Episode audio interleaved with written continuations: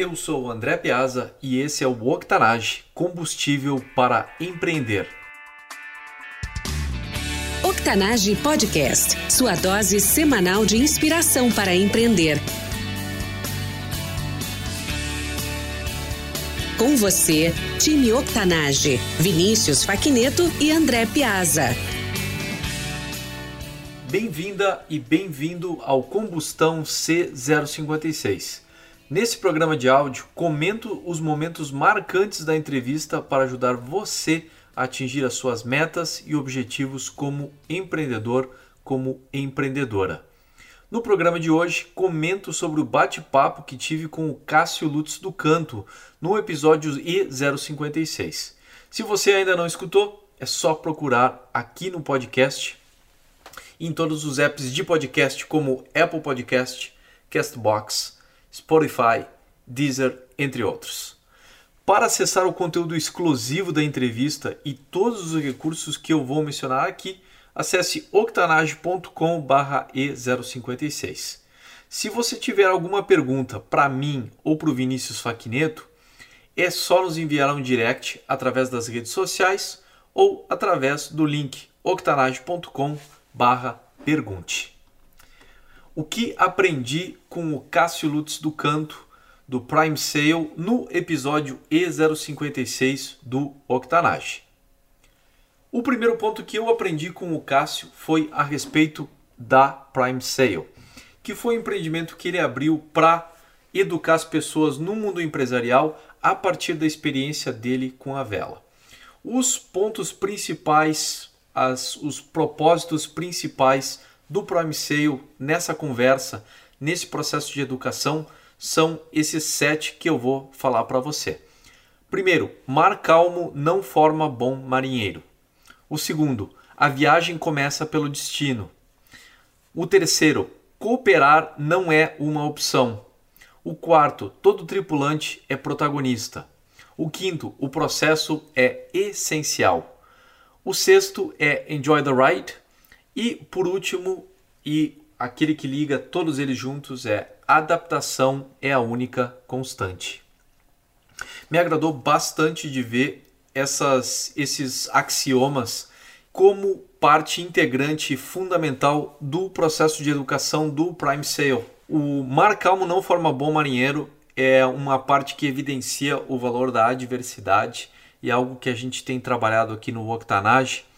O, inclusive, falei no combustão do episódio anterior, combustão C055, a respeito do papel do antagonismo dentro do protagonismo. Então, como as adversidades, na verdade, formam caráter, formam pessoas e mentalidades. A, a segunda parte disso também está relacionada com isso, que é todo tripulante é protagonista. Então é, é uma forma de dizer a, a estrela dessa nossa viagem, desse nosso processo, é justamente quem está na tripulação. Essa pessoa faz parte integral do processo e ela tem um papel fundamental de tomar decisões dentro disso. Outra parte que me chamou muito a atenção, eu gostei muito, é falar sobre o processo é essencial. As pessoas não dão valor o suficiente a respeito do processo sobre as etapas que a gente segue para sair do ponto A e chegar até o ponto B.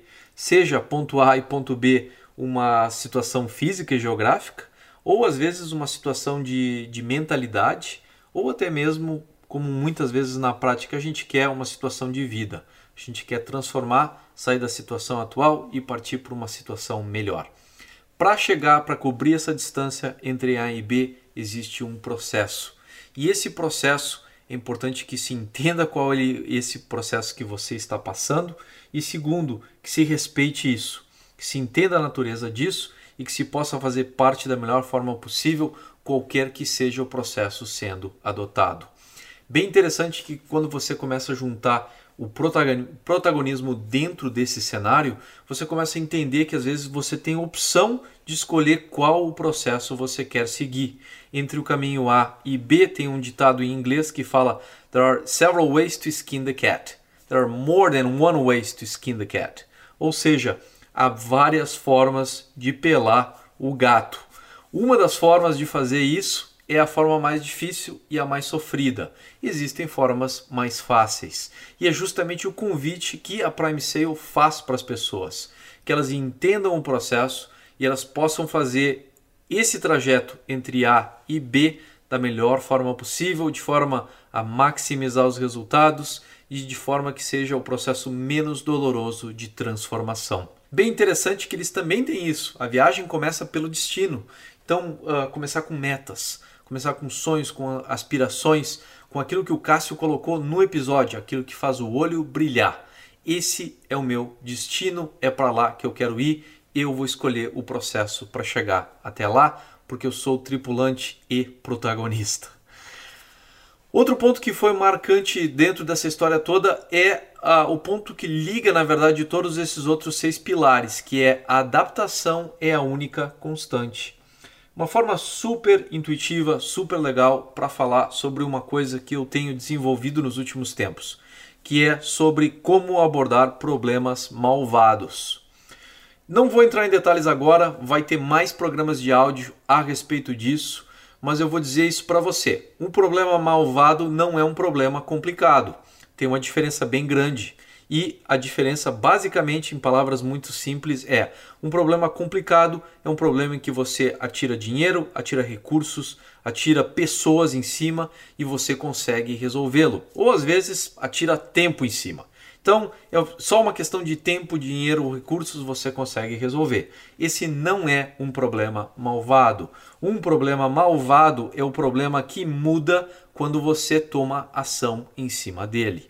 E é justamente isso que a experiência da vela proporciona. São tantos elementos que estão fora do controle da pessoa que está velejando. O papel da tripulação é justamente se adaptar para tirar vantagem dos elementos que se apresentam ou minimizar o impacto daquilo que está acontecendo com, durante a vela. O, dentro desse processo, a adaptação é a ferramenta principal usada para se lidar com problemas malvados.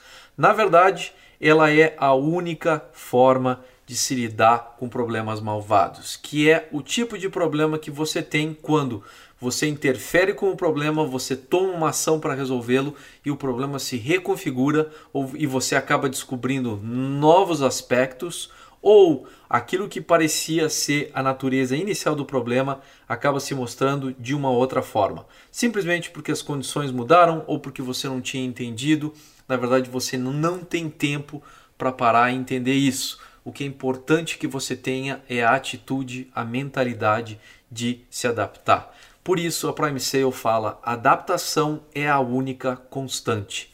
Super legal eles falarem isso porque o mundo acelerado em que a gente vive com formas cada vez mais complexas de interação entre as mais variadas pessoas, entre os mais variados sistemas e organizações, acabam criando um ambiente em que as coisas mudam com uma rapidez muito grande e não necessariamente seguindo uma lógica linear. Então, nessas situações, a habilidade principal é a habilidade de adaptar-se, tomar ação, entender o novo cenário tomar uma ação em cima disso e ler o novo cenário que se apresenta.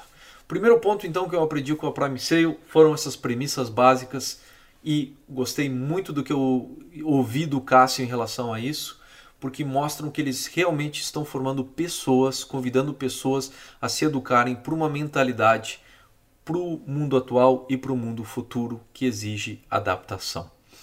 Segunda coisa que eu aprendi com o Cássio, que foi de um valor muito grande, foi a respeito da dificuldade deles, o ajuste entre produto e mercado e como eles, na verdade, a partir uh, sem receber um resultado ou um dado quantitativo, eles acabaram tomando a decisão de mudar o posicionamento deles em termos de produto e acabaram passando por um grande sufoco durante a crise brasileira de 2016. Então, o que aconteceu, e o Cássio descreve isso no episódio, é que eles tinham um produto validado por um certo mercado, então eram eh, treinamentos pontuais para o mercado corporativo empresarial.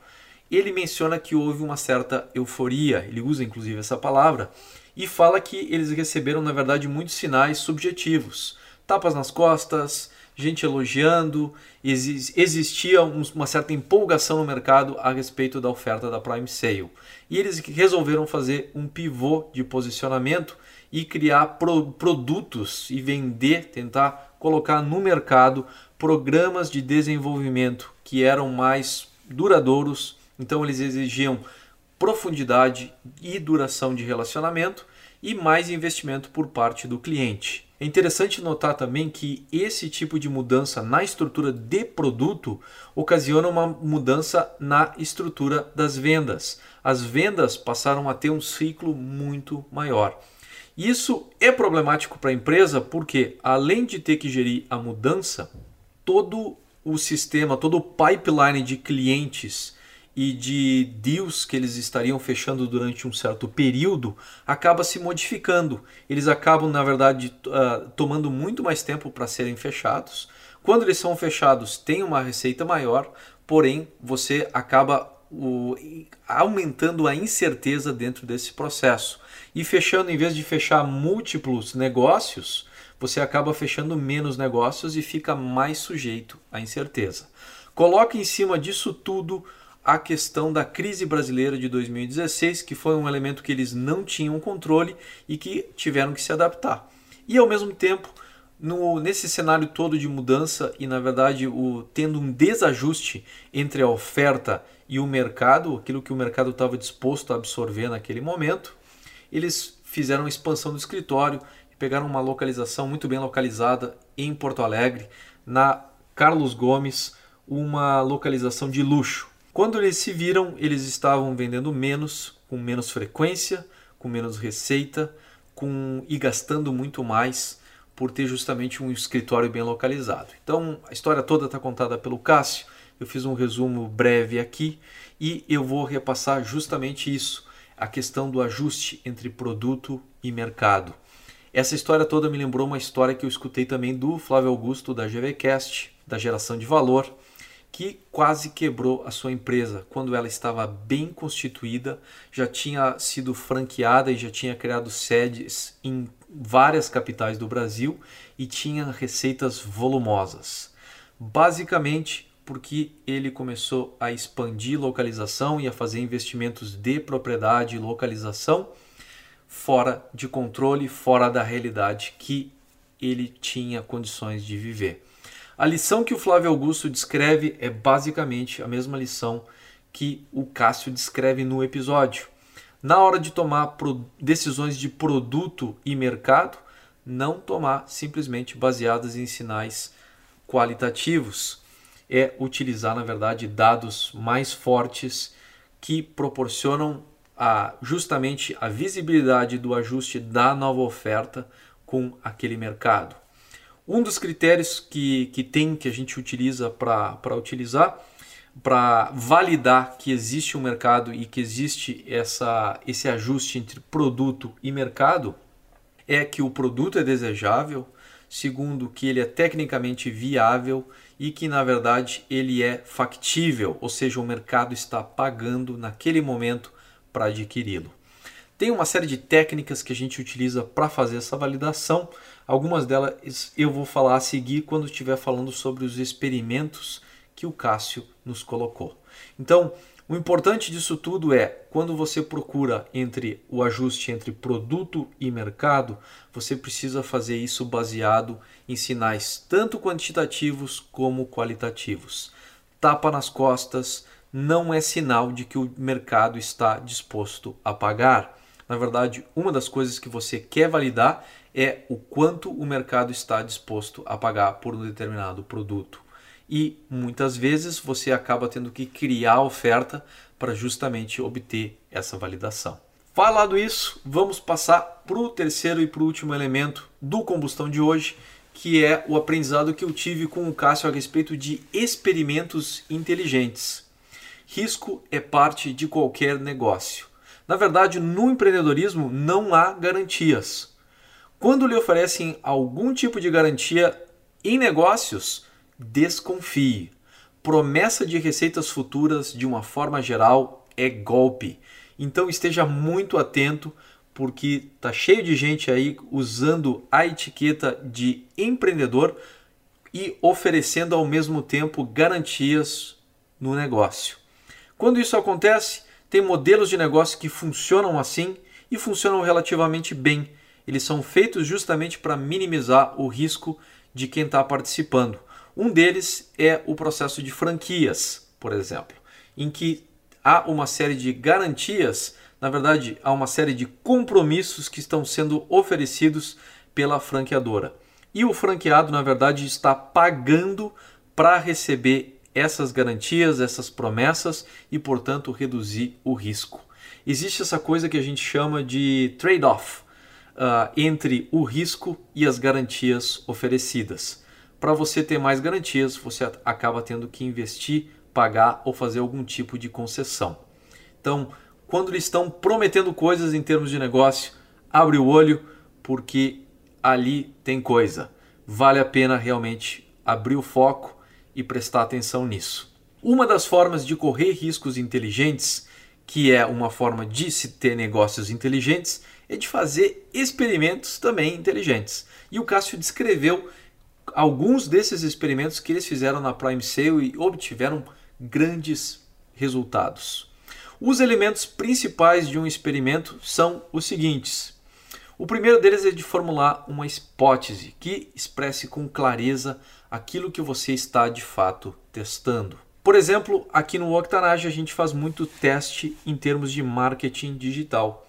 Então, um dos, testes que eu tenho feito recentemente é a respeito da natureza e dos resultados que a gente tem obtido através de SEO, que é uh, justamente o Search Engine Optimization, ou seja, os resultados de busca que levam e criam tráfego para o nosso website.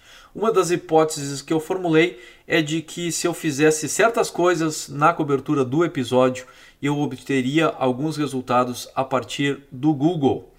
E super interessante, vou mostrar como isso aconteceu na prática. O segundo passo dentro da, do experimento inteligente é você ter uma noção clara de quais são as ações que você vai utilizar para testar essa hipótese.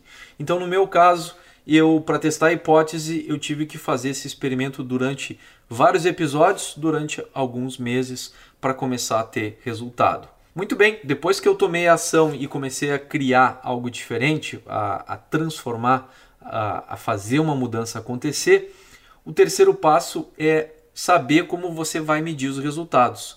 Porque se você vai tomar uma ação e não tem como medir os resultados ou diferenciar o antes e o depois, realmente experimentar dessa forma é muito mais complicado.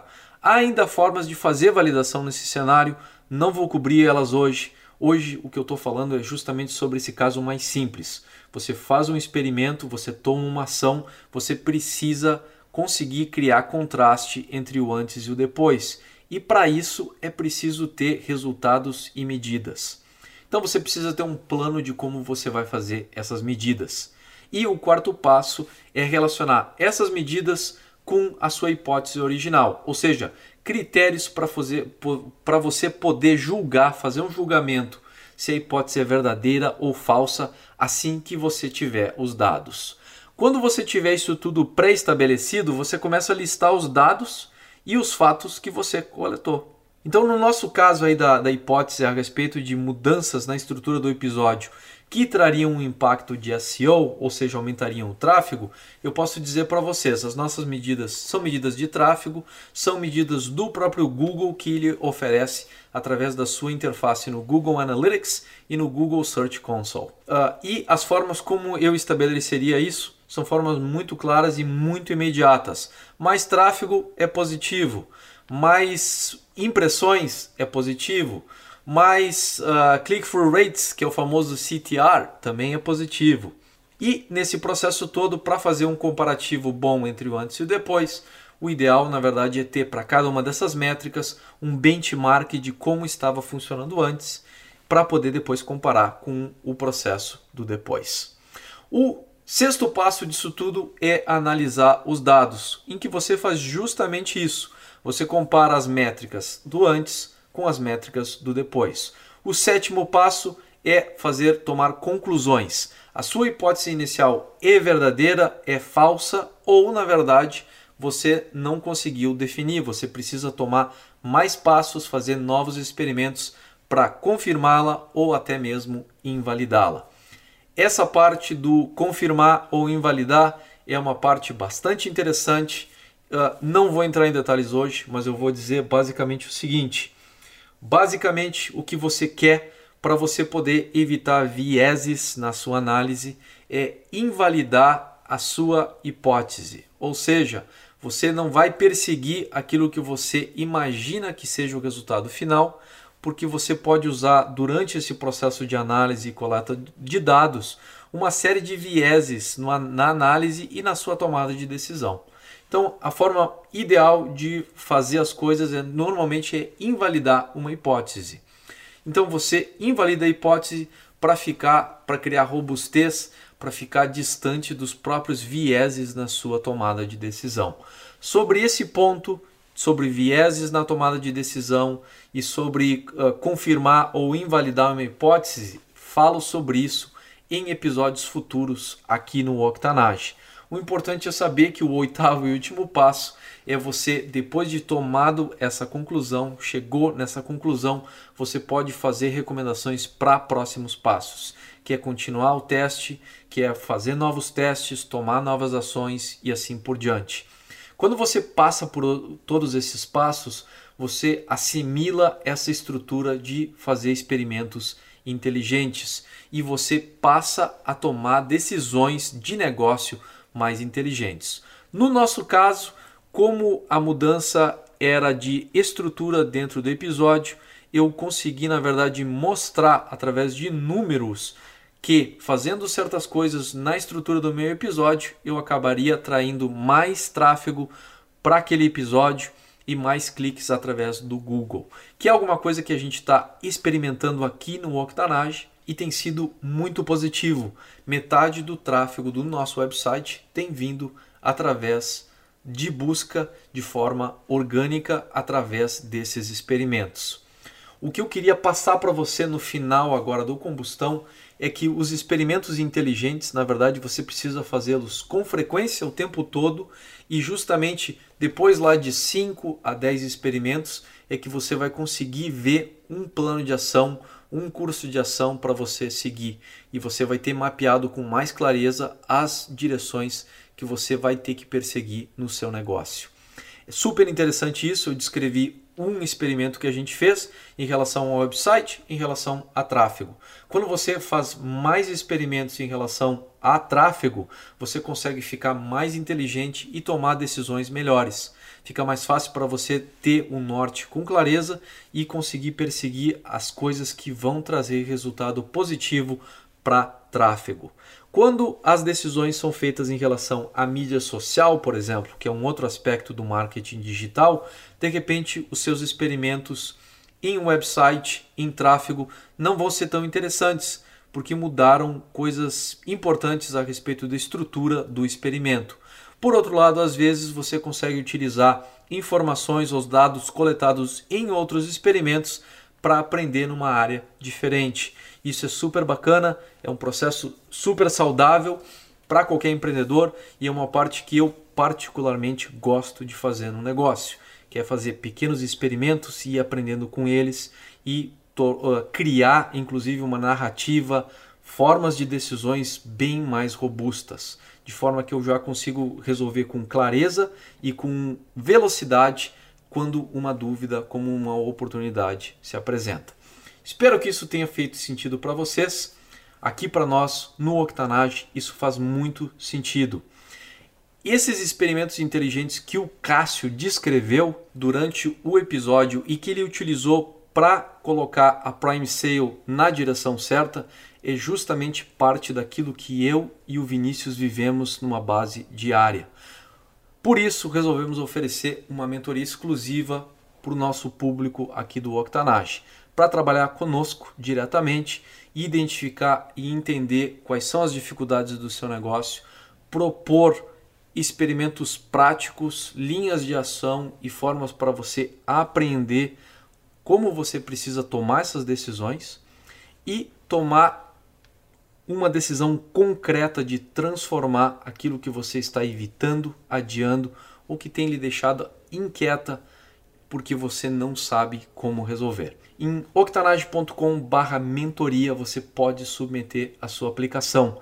Essa é a sua oportunidade de trabalhar com mentores experientes que têm uma abordagem estruturada para formular hipóteses, para fazer experimentos, para reduzir riscos. Mesmo assim, cheio de empatia para trabalhar com você e com a sua equipe e transformar o seu negócio agora em 2019. Esse foi o Combustão respondendo às suas dúvidas e ativando os recursos do episódio I056 do Cássio Lutz do Canto da Prime Sale que está disponível em octanage.com/e056. Gostou desse programa de áudio? Indique o Octanage para alguém que possa aproveitar o nosso conteúdo. É só acessar octanage.com/indique e enviar para a pessoa através do WhatsApp. Toda semana publicamos episódios novos. Para receber novos episódios no seu dispositivo, assine o Octanage no seu app favorito Spotify, Deezer, Apple Podcast, Castbox e qualquer outro podcast em octanage.com barra assine grátis. Eu sou André Piazza e esse foi o Combustão. Time Octanage, até a próxima. Octanage Podcast, sua dose semanal de inspiração para empreender.